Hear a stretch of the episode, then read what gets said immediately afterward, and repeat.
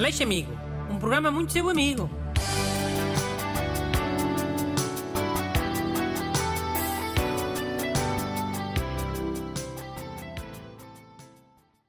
Bom dia. Bem-vindo ao programa tem sido o mais seu amigo. De todos. Mas já se depois esquece. Este país de ingratos. Mas as pessoas têm-se queixado. Não, mas ficou aviso. Se forem ingratos, eu depois fico triste e sou menos amigo. E quem perde são os ouvintes. Ah, um, um amigo revoltado. Que só é amigo de quem for amigo. Claro, tem que ser recíproco. É Aleixo amigo, não é Aleixo Dalai Lama ou Aleixo Senhor Padre. E lembras é a carta antes que eu fico revoltado, mas é contigo. Ok, vamos lá. Saudações, amigas. Nestes dias de meia estação, apoquenta-me o facto de adormecer com lençol e edredão. À meia da noite acordo com muito calor e quando tiro o edredão fico com muito frio outra vez. Como posso combater este permanente flagelo nesta altura do ano? Cumprimentos amigos, Marta Lopes. Ok, Marta, vais fazer o seguinte. Num desses dias em que estejas Fogo, com... Tens logo resposta pronta? Para uma coisa tão específica? Hum? Tenho. É um truque que eu costumo usar. E... Sabes que cada altura do ano tem as suas especificidades. Ou tu tens duas estações lá em casa, só frio e calor. Não. E ultimamente até tem sido assim. Dias quentes e madrugadas frias. Mesmo nos últimos verões. Então pronto. E como é que tu fazes quando está muito calor na hora de dormir? Se estiver... Já sei que ultimamente não tem estado muito calor, mesmo no verão. Mas quando estava, fazias o quê? Pá, sei lá, ligava a ventoinha. Ou ar-condicionado, né?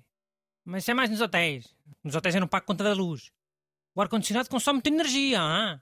Mas sim, acho que é isso. Também deixo uma frestazinha da janela aberta para arejar. Mas nem sempre ajuda, depende do calor que esteja lá fora. E das melgas, né? Que às vezes é um festival de melgas a entrar a essa hora. E no inverno? É aquecedor ou é botija? Se o quarto estiver frio, aquecedor, aqueles a óleo.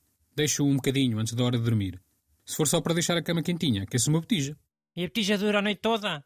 Ou arrefece? Oh, claro que arrefece. Acho que ainda não há botijas que fiquem sempre quentes. Mas a ideia é só aquecer a cama enquanto a gente arrocha debaixo das cobertas.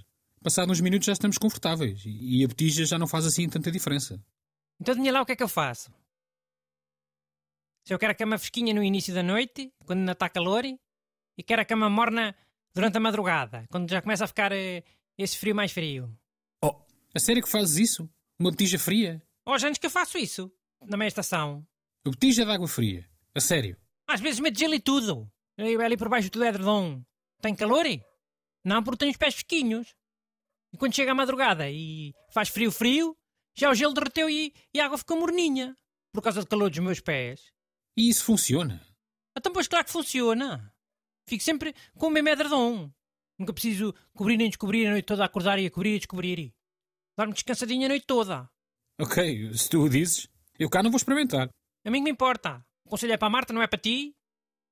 E digo-te mais. Sabes quando tens que ir a um evento formal, tipo um casamento, e tens que levar umas calças de fato, e depois ficas cheio de calor? Hum, o que é que tem? Sabes aquelas mangas de meter à volta das garrafas, para arrefecer o espumante e o vinho, vinho branco? Oh, até parece. Usas mesmo? Claro, uma em cada perna, tipo caneleiras. Com isso até ficas com as pernas dormentes, caramba. Não fico nada. É só para os casamentos à tarde, em agosto.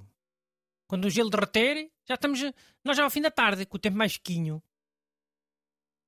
Estás a ouvir, Marta? Quando fores a um casamento em agosto, levas umas calças chiques, com isso por baixo.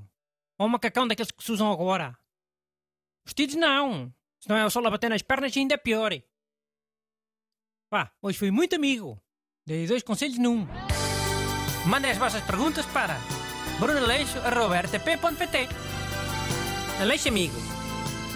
Um programa muito seu amigo.